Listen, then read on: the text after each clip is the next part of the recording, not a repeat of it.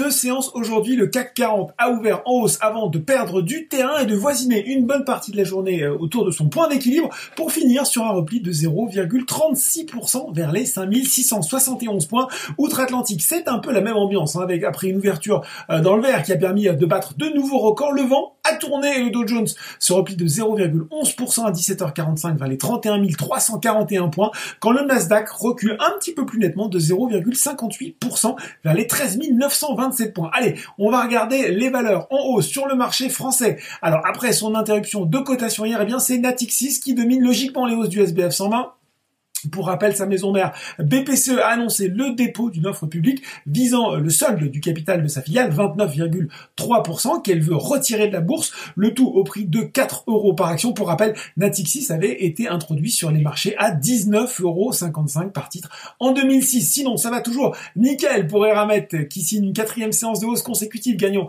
euh, près de 6% aujourd'hui. Derrière les titres des foncières Unibail, Rodamco, Westfield et Clépierre bondissent à nouveau sur le CAC 40. On retrouve eh bien, Société Générale juste derrière Unibail, alors la banque a publié euh, un bénéfice net par du groupe de 470 millions d'euros en baisse de 28,1% au quatrième trimestre 2020, mais c'est mieux qu'attendu euh, par les analyses grâce entre autres à un coût du risque moins élevé qu'anticipé. Mieux, Société Générale est optimiste pour la suite, tablant sur une poursuite du rebond entamé au second semestre 2020. Elle entraîne d'ailleurs euh, BNP Paribas également dans son siège. À noter enfin la hausse de 24%, de près de 24% de Genfit. Hein, la biotech a publié dans le Journal of Hepatology des résultats positif de son essai clinique de phase 2, évaluant Elafibranor chez les patients atteints de la cholangite biliaire primitive. Allez, côté baisse, partie euh, compliquée hein, pour Ubisoft, malgré un troisième trimestre supérieur aux attentes, l'éditeur de jeux vidéo a déçu sur ses prévisions pour l'exercice en cours, il table dorénavant sur un chiffre d'affaires compris entre 2,22 et 2,28 milliards pour un résultat opérationnel courant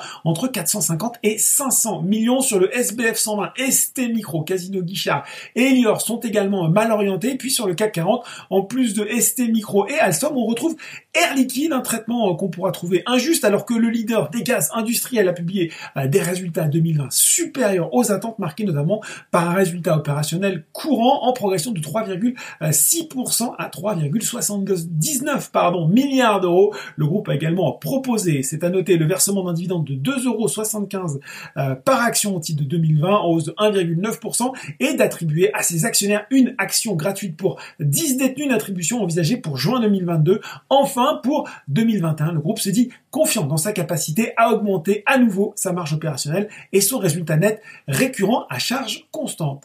Voilà, c'est tout pour ce soir. En attendant, n'oubliez pas tout le reste de l'actu éco et finance et sur Boursorama.